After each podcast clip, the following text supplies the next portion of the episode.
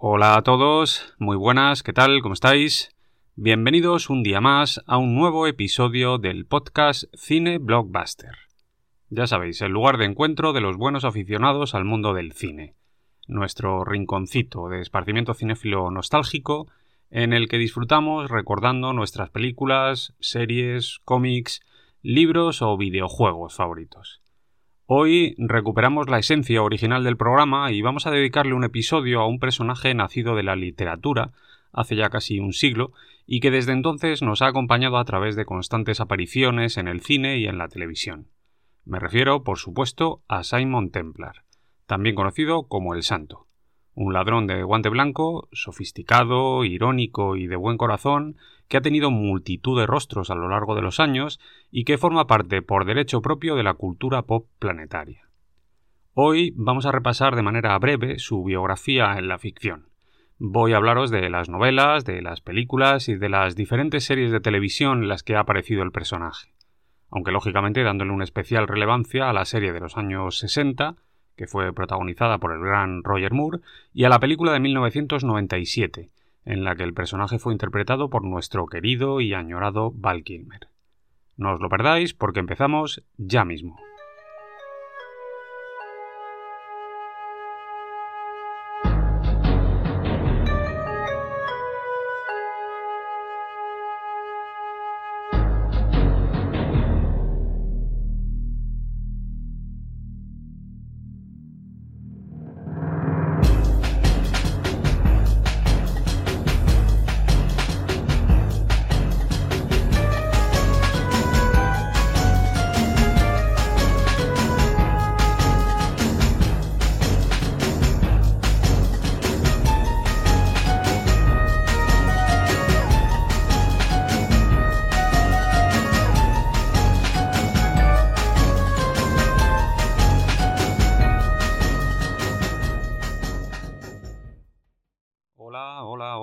Ya estamos aquí para hablar del santo.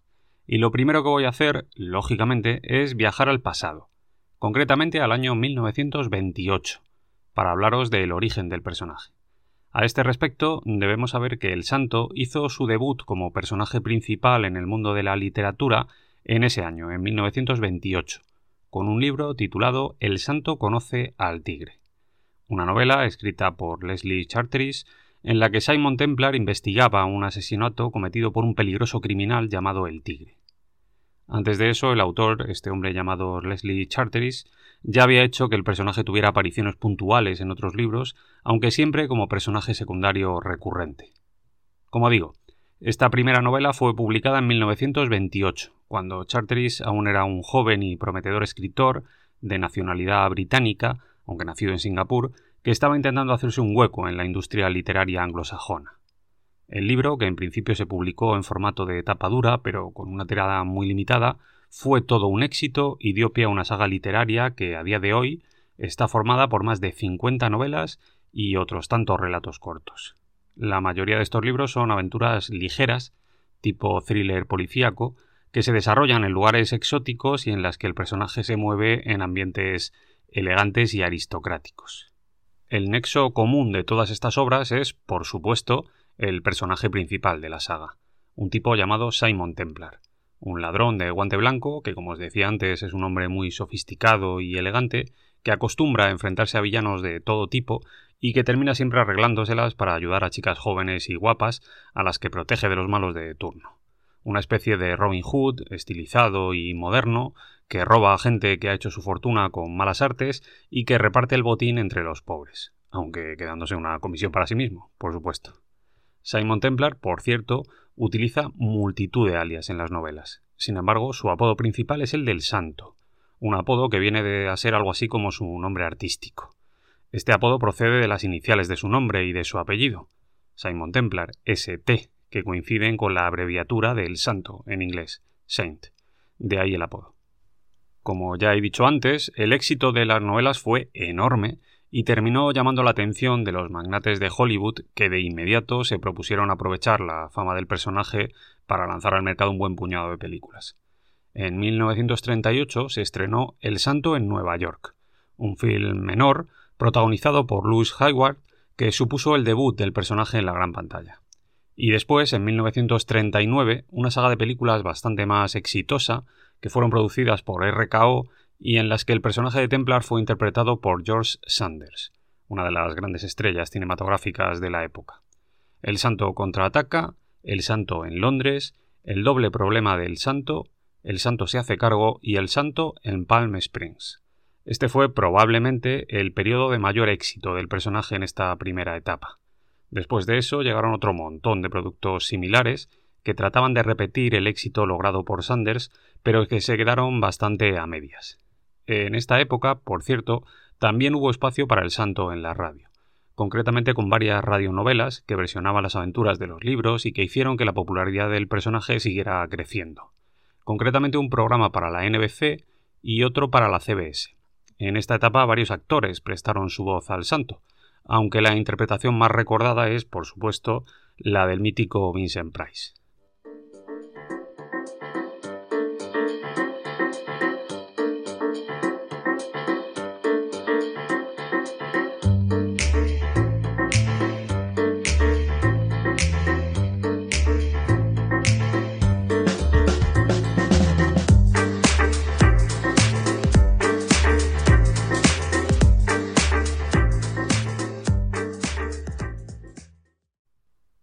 Ya he dicho, la popularidad del personaje estaba en alza en los años 40 y 50. Esto coincidió con el auge de la televisión, que en aquellos años estaba viviendo una época de enorme expansión, y esto hizo que irremediablemente los caminos de ambos terminaran uniéndose. En 1961, el productor Robert Baker pagó una pasta exagerada a Leslie Charteris para hacerse con los derechos del personaje y de los libros y de esta manera poder poner en marcha la serie del Santo una superproducción televisiva muy ambiciosa, que tuvo un éxito increíble en su momento y que se mantuvo seis temporadas en antena con un total de 118 episodios. ¿Qué puedo deciros de El Santo?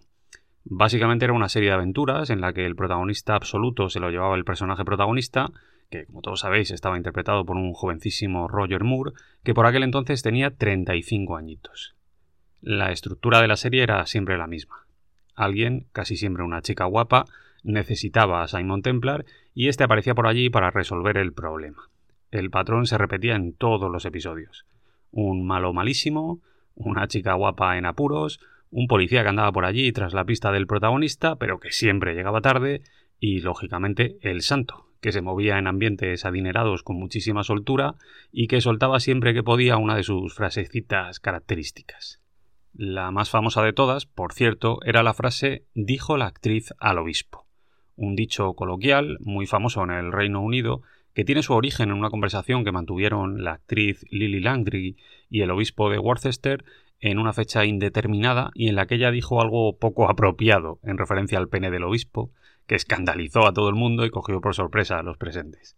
Eh, desde entonces la frase se ha hecho súper famosa y suele utilizarse como chiste con doble sentido en los países de habla inglesa. Simon Templar solía utilizar la frase en las novelas.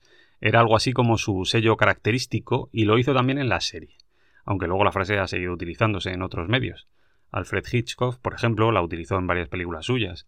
Y también puedo deciros que es una broma recurrente en los sketches del Saturday Night Live y que aparece en pelis como El mundo de Wayne o en la serie The Office, tanto en su versión inglesa como en la americana. Su cara me es familiar. Mi nombre es Simón Templar.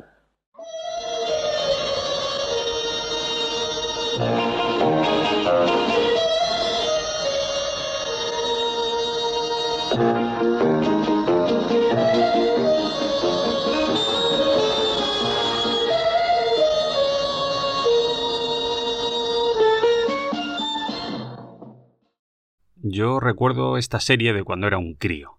Por aquel entonces la reponían en televisión, aquí en España, y aunque ya por aquel entonces era bastante viejuna, con su estética en blanco y negro y su rollito sesentero, yo la veía y me parecía súper entretenida. Además, el cabronazo de Roger Moore molaba un huevo en aquella época y la música que utilizaban era cojonuda. Incluso me molaba el doblaje neutro este que venía desde México y que se hizo tan popular en aquellos años.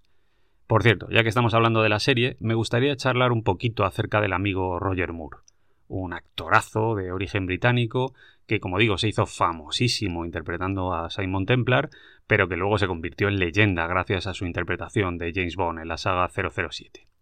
A mí este tipo siempre me cayó muy bien y por eso, aprovechando la circunstancia, me apetece desgranar un poquito su biografía y su carrera. A este respecto puedo deciros que Moore nació en 1927 en Londres y que su padre era policía. Su madre, sin embargo, procedía de la India, de Calcuta, para más señas. El tipo empezó su carrera en un estudio de animación como ayudante, aunque enseguida llamó la atención por su físico y empezó a trabajar como actor. Primero como extra y luego en algunos papeles secundarios. Aunque su gran oportunidad llegaría en 1961 con la serie del Santo, de la que os estoy hablando. A partir de aquí su carrera despegó y el tipo empezó a encadenar papeles de éxito. Primero en la televisión, con series como Los Persuasores o Maverick, y después dando el salto al cine con su papel en la saga James Bond. Como anécdota, habría que decir que Moore fue el tercer agente 007. El tipo heredó el papel que antes habían interpretado Sean Connery y George Lavency. En este periodo protagonizó siete películas. Si os parece, vamos a recordarlas. La primera fue Vive y deja morir, de 1973. Después El hombre de la pistola de oro, del 74. La espía que me amó, del 77. Moonraker, que a mí me encanta y que se estrenó en 1979. Solo para sus ojos, del 81, Octopussy, de 1983, y Panorama para matar, que se estrenó en 1985. Todas ellas, por cierto, fueron grandísimos éxitos de taquilla. Además, puedo deciros que su Bond fue el de mi infancia. Fue el Bond con el que yo crecí, el que veía en la tele siendo un crío en mi casa con mi padre, con aquellas películas tan locas y tan entretenidas un 007 mucho más simpaticote y ligero que el de Connery, que gustó mucho en su tiempo y que desde mi punto de vista ha sido tratado de manera muy injusta. En cualquier caso, al margen de su papel como Bond, Moore también alcanzó el éxito en el cine gracias a películas como Los locos de Cannonball, Gansos salvajes o The Quest, la peli esta en la que compartía protagonismo con Jean-Claude Van Damme en los 90.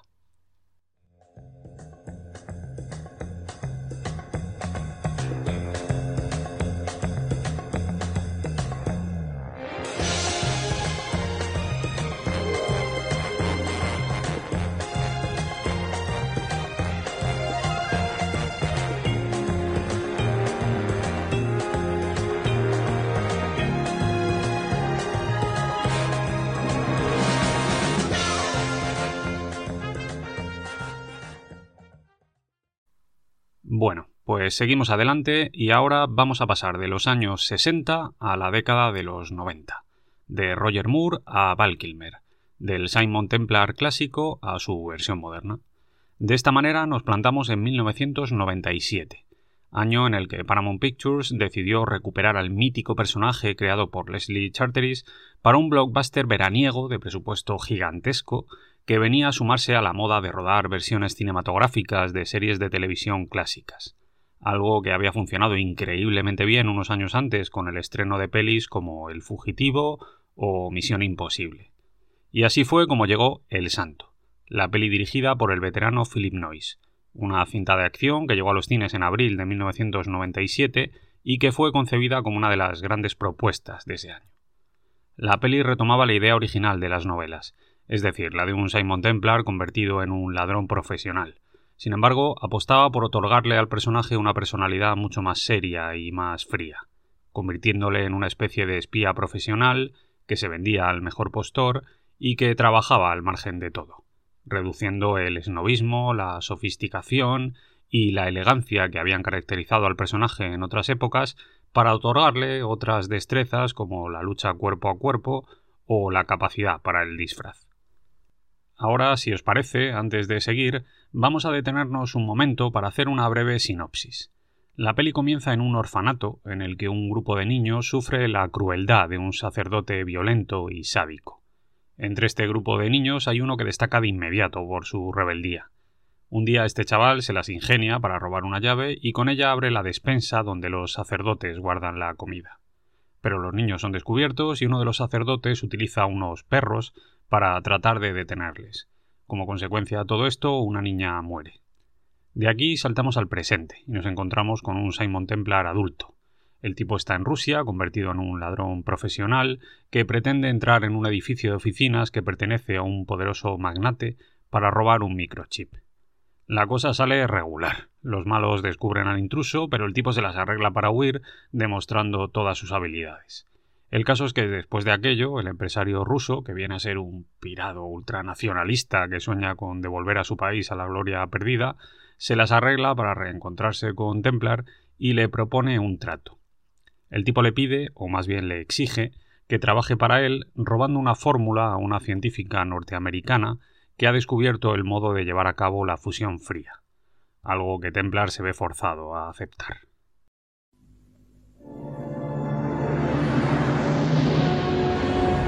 Un hombre sin nombre no puede ser identificado. Hemos probado un montón de identidades falsas usadas en visados, pasaportes. Me llamo Bruno Haustenfaust. Soy Iván Ivanovich. Soy Tony. Tony Scott. Un hombre que no existe no puede ser atrapado. Llevo casi dos años persiguiéndolo. Esta mañana he esquivado a una patrulla en Holland Park. Un hombre que no ama no puede estar realmente vivo. Y ya está. Con esto tenemos la trama en marcha. A partir de aquí hay que decir la verdad. Todo se vuelve bastante previsible. Templar utiliza su magia para acercarse a la chica, pero cuando ésta ha caído en su trampa, el tipo se enamora de ella y decide no completar la tarea asignada por el villano. Pero claro, la cosa se complica. Ella descubre el engaño y se mosquea, y por otro lado, el malo le presiona para que haga lo que le ha pedido. El caso es que Templar está entre la espada y la pared. La chica está más mosqueada que un críter y el malo utiliza la información que le ha sacado al santo para poner en marcha sus planes, que incluyen un golpe de Estado en Rusia que deja a Europa al borde del colapso. Todo muy espectacular, o al menos sobre el papel, porque en realidad hay que decir que la peli fue un chasco bastante importante en muchos aspectos. En general las críticas fueron bastante malas. El guion es flojo, los personajes apenas aportan nada, y la peli carece del encanto que sí tenía la serie de Roger Moore. No obstante, y pese a todo esto, el film también tiene cosas buenas. Las escenas de acción están muy bien, bien diseñadas y con un buen acabado. Se nota que tenían pasta. Además, el ritmo es trepidante y desde mi punto de vista, la historia de amor entre los dos protagonistas es mucho más interesante de lo que suele ocurrir en este tipo de películas. Respecto al reparto, pues poco que decir. Val Kilmer estaba en su mejor momento, de eso no cabe ninguna duda. El tipo venía de rodar grandes películas como Top Gun, Willow, The Doors o Tombstone. De hecho, probablemente su mejor año fue en 1995, año en el que estrenó Hit y además fue Batman, en la primera de las películas dirigidas por Joel Schumacher. Mientras que en 1996 siguió en lo más alto, protagonizando otros dos grandes blockbusters como Los demonios de la noche, junto a Michael Douglas, y La historia del Dr. Muro, junto a Marlon Brando. Hablamos de una de las estrellas más potentes de aquel momento, uno de los grandes nombres en el cine de los 90. Un tipo carismático para el público que sin embargo se ganó una contraproducente reputación de actor difícil en los rodajes que terminó cerrándole muchas puertas en Hollywood. Una pena, la verdad, porque el tipo molaba mucho. Aún así, durante un tiempo siguió haciendo muy buenas pelis como Spartan, Cazadores de Mentes, Alejandro Magno, Kiss Kiss Bang Bang o Déjà Vu. En los últimos años, sin embargo, ha tenido problemas de salud bastante graves, que le han mantenido apartado de la pantalla. Aunque este mismo mes vamos a poder verle en la secuela de Top Gun, junto a Tom Cruise, en la que hace una breve aparición ayudado por la tecnología. Por otra parte, el otro gran nombre dentro del reparto es el de Elizabeth Shue, otra de las grandes actrices de la época. Una chica que comenzó siendo muy jovencita, con papeles en pelis como Karate Kid, Cocktail o la saga de Regreso al Futuro, y que en los 90 dio el salto al cine más serio gracias a pelis como Living Las Vegas o Desmontando a Harry, de Woody Allen. No obstante, Elizabeth Shue nunca le ha perdido el pulso al cine más comercial, y la mejor muestra de ello es su participación en pelis como El hombre sin sombra, El escondite, Greyhound y la serie de televisión Cobra Kai y The Voice.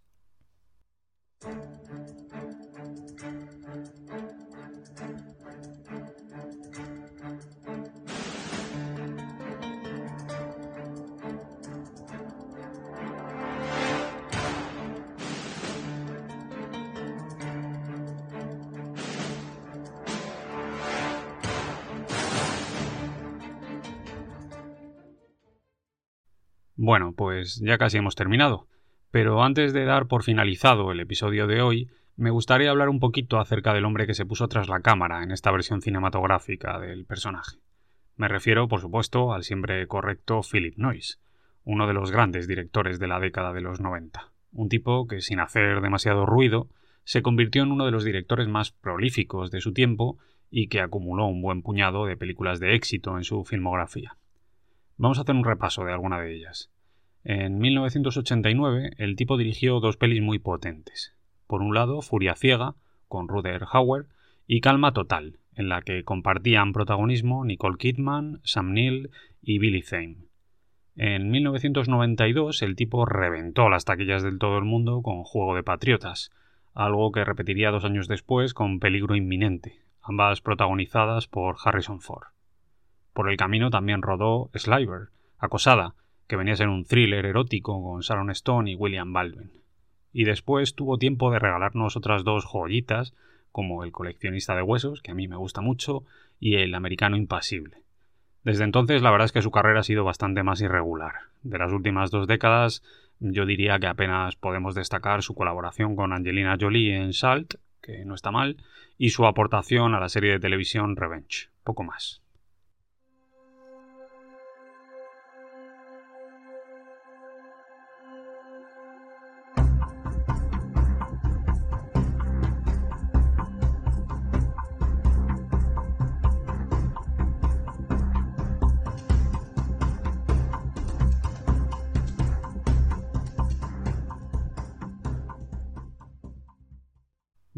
Para terminar, solo queda decir que la peli del santo no alcanzó las expectativas que Paramount había depositado en ella. Desde luego no se puede decir que funcionara mal, pero tampoco fue un gran éxito. El film costó 90 millones y recaudó 169 kilos en todo el mundo. Suficiente para que la empresa no perdiera dinero, pero a años luz de la recaudación conseguida por El Fugitivo o Misión Imposible. Desde entonces no hemos vuelto a tener noticias del personaje en el cine. No obstante, hay que decir que hace unos añitos, concretamente en 2017, Netflix lanzó una película basada en el personaje creado por Leslie Charteris que se estrenó directamente en la plataforma y que no resulta particularmente atractiva. Se trata de El Santo, que como ya os digo es una propuesta de Netflix que tenía a Dan Reiner y a Liza Duzku como protagonistas pero en la que la aparición más llamativa fue la de un Roger Moore muy veterano en la última interpretación que hizo antes de fallecer.